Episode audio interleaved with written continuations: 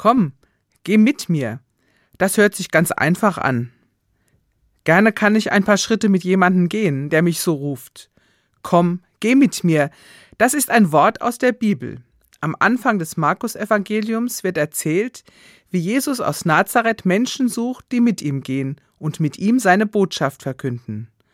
Das Reich Gottes wird bald kommen.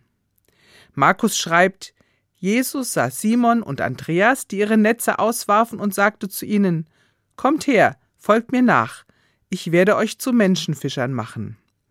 Sogleich ließen sie ihre Netze liegen und folgten ihm. Ich kann mir nur schwer vorstellen, dass diese Fischer einfach ihre Familien, ihre Arbeit und ihr Zuhause verlassen haben.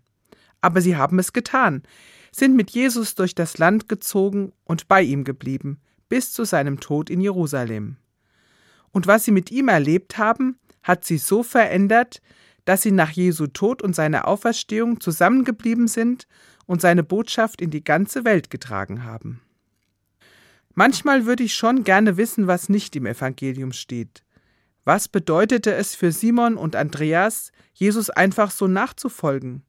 Ist es ihnen schwer gefallen, ihr bisheriges Leben aufzugeben? Was wurde aus ihren Familien? Von Simon wissen wir zum Beispiel, dass er verheiratet war. Wer hat sich um die alten Eltern gekümmert? Kamen sie damit zurecht, kein Zuhause zu haben?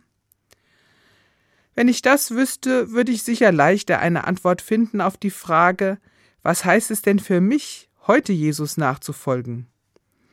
Auf diese Frage gibt es wahrscheinlich so viele unterschiedliche Antworten, wie es Christen gibt. Als armer Wanderprediger leben wie Jesus selbst, so wie der heilige Franziskus es getan hat. Aber auch in der Treue und Fürsorge für eine Familie oder im Einsatz für Arme und Kranke.